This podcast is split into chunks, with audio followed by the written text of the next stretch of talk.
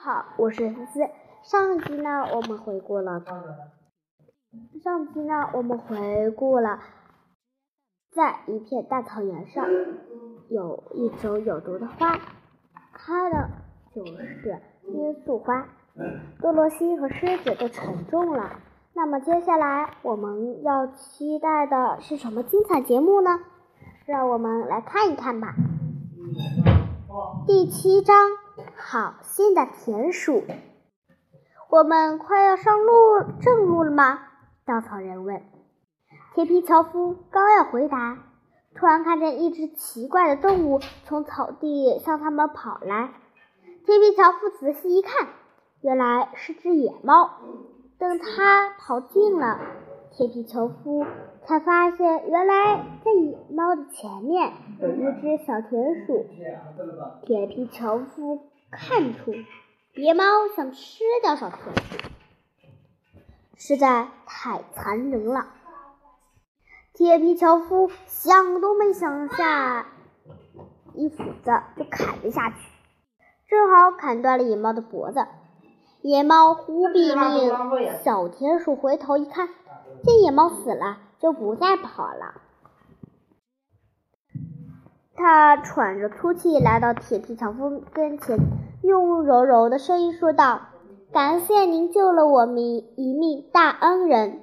这算不了什么。”铁皮樵夫笑呵呵地说道：“哪怕你是只小老鼠，我也会管你的。”你说什么，小老鼠？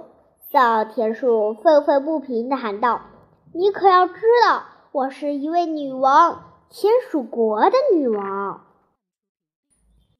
正在这时，几只小田鼠快速地跑过来，它们一看见女王就哭了起来：“女王陛下，让您受惊了，我们还以为您被……咦，你是怎么逃脱的？”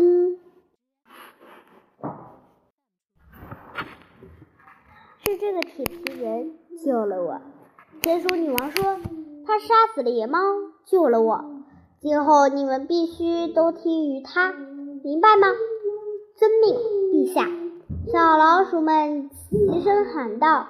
这时，一只田鼠开口说话了：“您救了我们的女王，我们不知道如何才能报答您。”他说道：“帮助他人的事情是我应该做的，我并不要什么回报。”铁皮樵夫回答说：“这时，稻草人一拍脑门，说道：‘对了，你们可以帮我救一头胆小的狮子，它现在在一花花地里睡觉呢。’”天书女王转身向大臣们吩咐下去，只见他们一听到口谕，便纷纷各自转位去。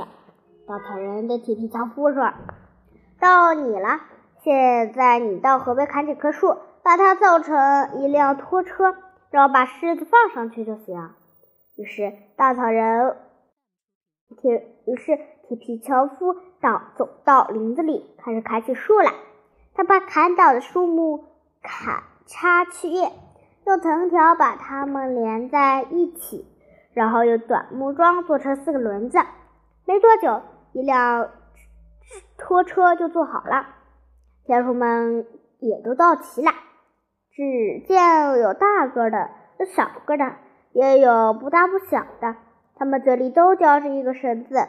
此时，多罗西刚从梦中醒过来，发现自己躺在草地上，而且身边无数只小田鼠睁着眼睛望着他。多罗西很害怕。稻草人把发生的一切都告诉了他，然后转身尊贵的。转身向尊贵的女王说道：“尊敬的女王陛下，请允许我向您介绍一下这个小姑娘。”多罗西大大的点了点头，女王也向他点了点头。铁皮樵夫和稻草人们开始把田鼠们带来的绳子一头系在车上，另一头系在他们的脖子上。眨眼的功夫，就到了狮子的那。他们用了吃奶的劲儿，把巨大的狮子弄上了车。之后，田鼠女王一声令下，田鼠大军开始出发了。在田鼠们的努力下，狮子很快就离开了罂粟花地，来到了绿草地上。多萝西看到失的获救了，爬上去感谢天鼠们。天鼠们完成任务，一一与他们道别。天鼠女王最后也跟着天鼠们走了。